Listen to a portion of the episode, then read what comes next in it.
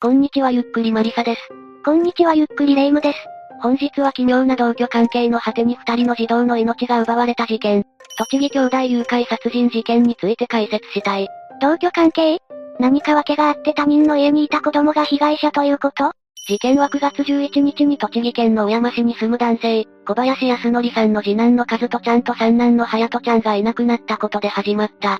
この小林さんは、知人である下山明宏宅に子供二人を連れて居候していた。だが下山が子供たちを連れ出した後、家に戻っていないとのことだった。その日、小林さんは下山宅のアパートで昼寝をしており、子供たちは下山の子供たちと共に近所の催しに参加する予定だった。それで二人がその時間帯に小林さんが何度も下山に電話をしたが、下山は一緒にいないというばかりで、子供らの行方はつかめなかった。ならもうこの下山が犯人じゃないのかしら。というか単なる知人の家に同居していたの？下山は小林さんの後輩に当たるそうだ。諸事情から行く当てがなかった小林さんに下山が家に来ればいいと誘った、らしい。下山は小学6年生の娘と小学1年生の息子がいるから、気にするなと言った、らしい。うん？いや、まあいいけど、それで捜査はどうなったの ?9 月12日夜、警察は未成年者誘拐の容疑で下山を逮捕した。だが子供たちの居場所に関しては下山は兄弟は公園に置いてきたというだけで、行方は全くわからなかった。子供たちの行方が分かったのは、13日になってからのことだった。下山が重い川の真ん中あたりの流れが速い場所で、投げ落としたと自供したんだ。川に落としたって、重い川は写真だけ見るとかなり大きな川なのに。未就学児童にとってはひとたまりもないことだった。翌14日、重い川の中州付近でうつ伏せになっている隼人ちゃんが見つかる。さらに16日の午前には、松原大橋から下流に6キロの地点で、兄の和人ちゃんが発見された。二人とも助からなかったのね。この時点で下山は殺人の罪に切り替えられる。また検査を行うと、下山から覚醒剤反応も出ていた。覚醒剤を使用して、幼い子供を手にかけたって恐ろしい事件だわ。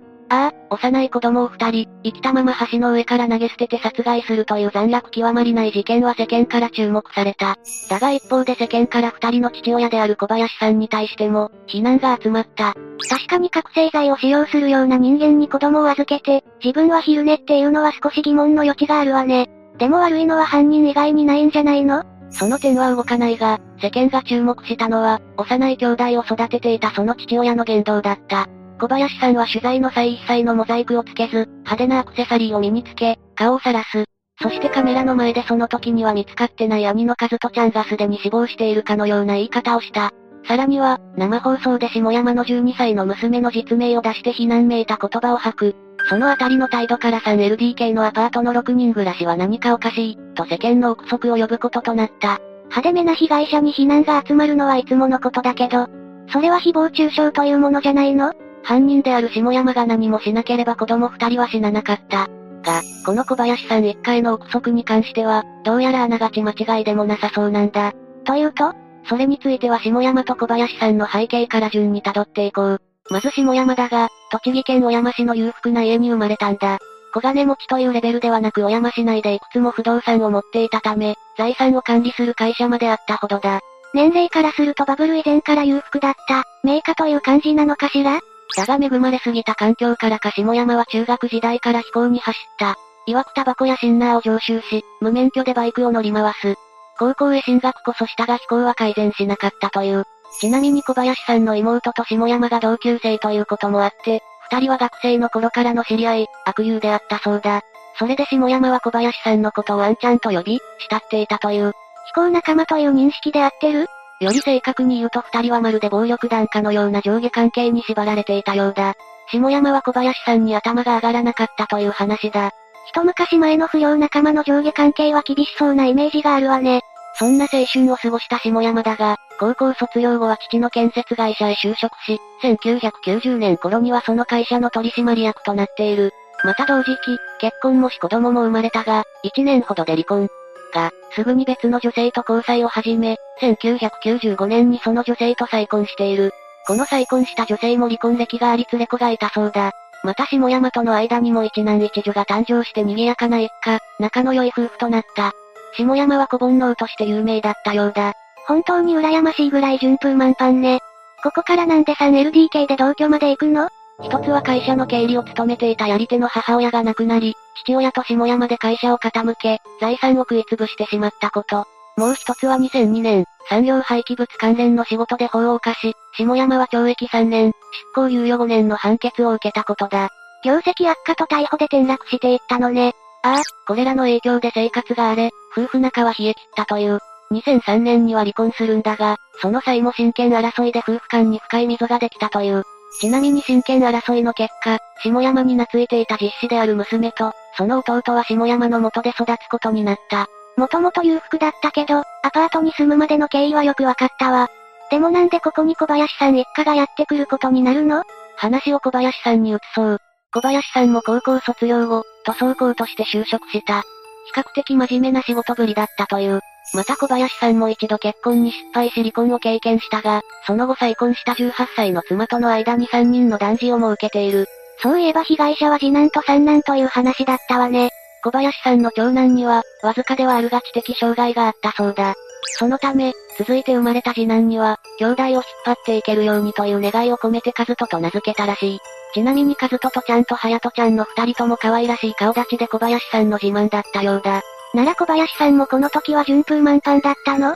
いや、ハヤトちゃんが生まれた頃から、小林さんの仕事ぶり悪化していったという。気分で仕事を休むため収入が減り、経済状況も悪化していったという。その結果、若い妻は子供らを残したまま、突如家出したそうだ。そこから関係の改善は行えず、結局小林さんは2002年に離婚した。だがこの時小林さんは小学2年生になっていた長男含め、自身の子供を全て引き取るという決断をしたそうだ。立派だとは思うけど、あんまり真面目に働いてなかったんでしょ？現実的に見て厳しくないかしら？手のかかる長男については実家で、カズトちゃんとハヤトちゃんは父親が育てることになっていた。だが、想像通り父親一人で兄弟の面倒が見られるはずもなく生活は破綻したという。また、小林さんの母親も働きながらの育児だったため、こちらも破綻。2003年7月には、兄弟は児童養護施設へ入所せざるを得なくなった。このまま父親の元にいるべきか、親元を離れても支援を受けられる施設に行くべきか、難しい問題だけど、施設側が育てられないと判断したのならどうしようもなくないかしら？小林さんは自分の手元で育てたいという思いが強かったようだ。それで元妻の兄のつてで、東京で仕事をすると決めた。またこの時施設側を説得する材料として、母親の方を説得して復縁を実現させた。この行動力はすごいわね。ただこの時紹介された仕事というのがスカウトマンだったという。仕事は簡単ではなく、与えられた量は、一つ屋根の下に独身男性がすでに二人住んでいた。このような暮らしに最初に根を上げたのはまたも母親で、彼女は子供を置いて地元の宇都宮市へ帰ってしまった。最初に離婚した時よりひどい環境だもの、そうなるわよね。一応、小林さんは2004年の6月までは東京で仕事をしたが、経済的に困窮したこともあり、再び小山市の実家へ戻ることになった。だが実家では体調を崩した母親と母親の再婚相手がいた。小林さんはその再婚相手と折り合いが悪かったため、長男だけを実家に預け、和人ちゃんと隼人ちゃんと実家を離れ後輩の元を訪ねた。もしかして、この後輩というのが、ああ、小林さんが訪ねたのは下山宅だった。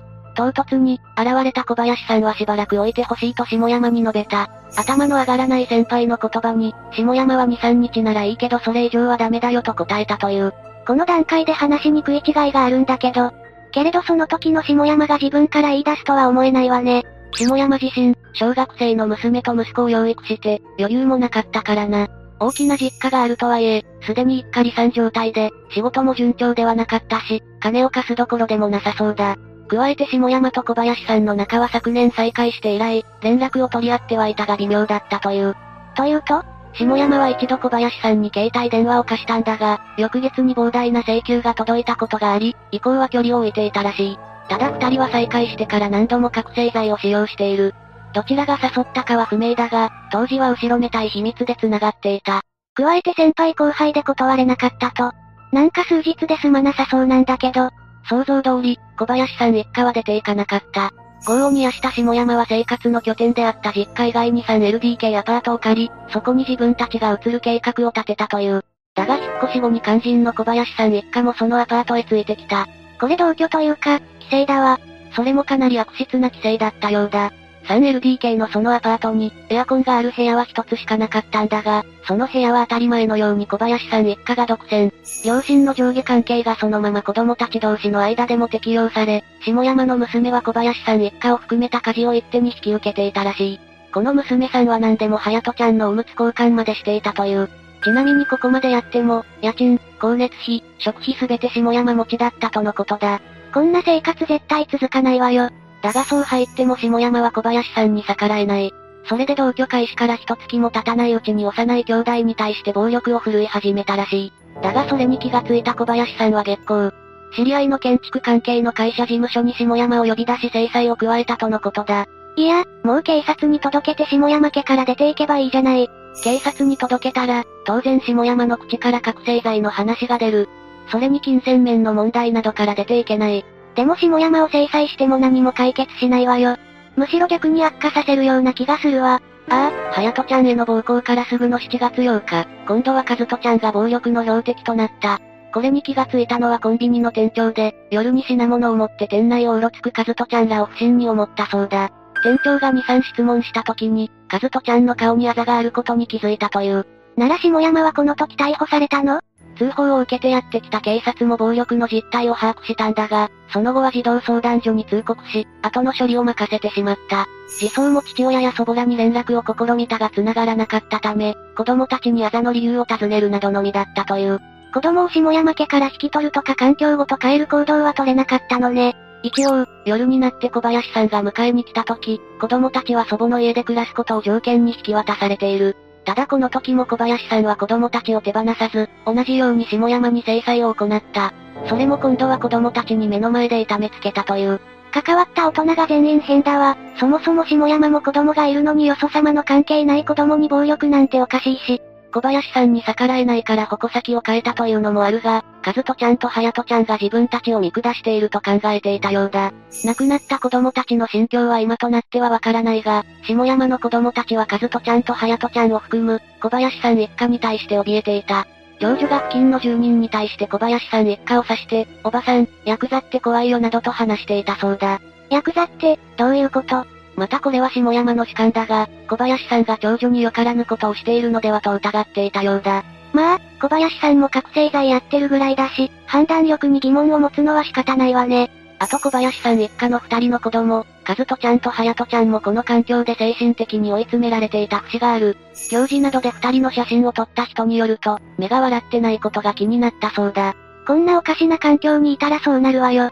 そのような奇妙な同居関係が終わったのは、事件が起こった9月11日のことだ。下山は用があって実家へ行っていたが、帰宅すると小林さんが家にいた。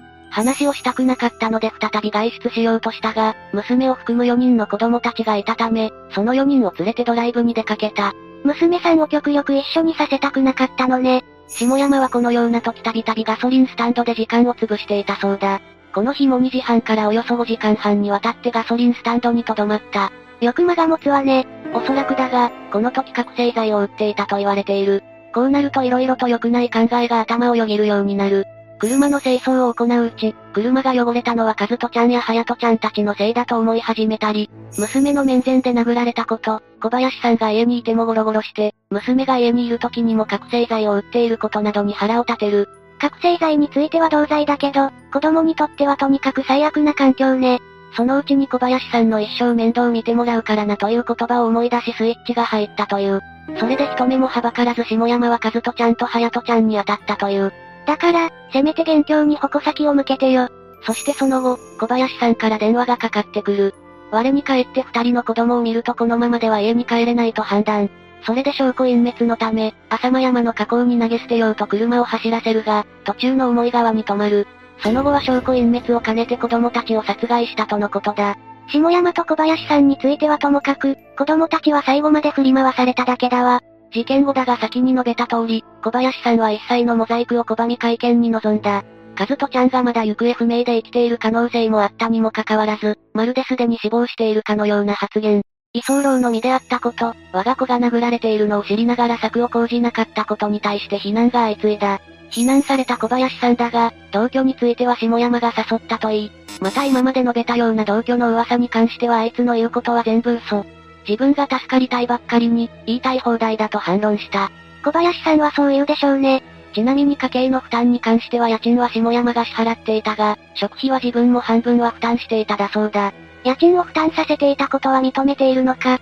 また下山が子供を手にかけた理由については自分が鬱陶しかったのだろうとある程度状況への自覚はあったようだ。後知恵だけどここまで行ったなら、施設に預ける方が子供のためになったと思うわ。この事件の判決だが、2005年9月8日に第一審で死刑判決が出ている。下山は裁判において、反省の色は薄いとされていたが、一方で自己弁護はほとんどしていなかったそうだ。覚醒剤を使用したことも、子供たちを殺したことも認めている。気力がなくなっているのかしら？ちなみにこの時は小林さんはまたインタビューに出たの？いや、それどころではなかったはずだ。というのも小林さんは判決の1年前の2004年に覚醒剤取締法違反の容疑で逮捕されている。裁判では小林さんが、子供たちが誘拐された日の前日に、覚醒剤を使用していたことが明らかになった。裁判において常習性が高いと判断され懲役1年6ヶ月の判決が下された。これは下山の初公判が始まる一月前のことだった。カズトちゃんとハヤトちゃんが亡くなった時、薬をやっていたというわけね。しかも薬が原因で裁判に出れなかったとか。さらになんとも言えないことが2006年6月4日に起こる。死刑判決を受けた下山が控訴審開始を待たずに病死したんだ。下山も二人には本当に申し訳ないことをしたと反省の言葉を述べ出した矢先のことだったという。被害者の父親は裁判に出れず、犯人は刑執行前に病死って。この事件本当に何なのよ。事件の解説としては一旦異常だ。これ本当にカズトちゃんとハヤトちゃんのために裁判に出た遺族とかいるの？二人の祖母が裁判の行方を見守っていたようだ。下山の病死もそうだが、事件についての本当のところを理解できないことも悔しいと述べている。本当に何一つとして腑に落ちない事件だわ。最後になりますが被害に遭われた方に哀悼の意を表します。最後までご視聴ありがとうございました。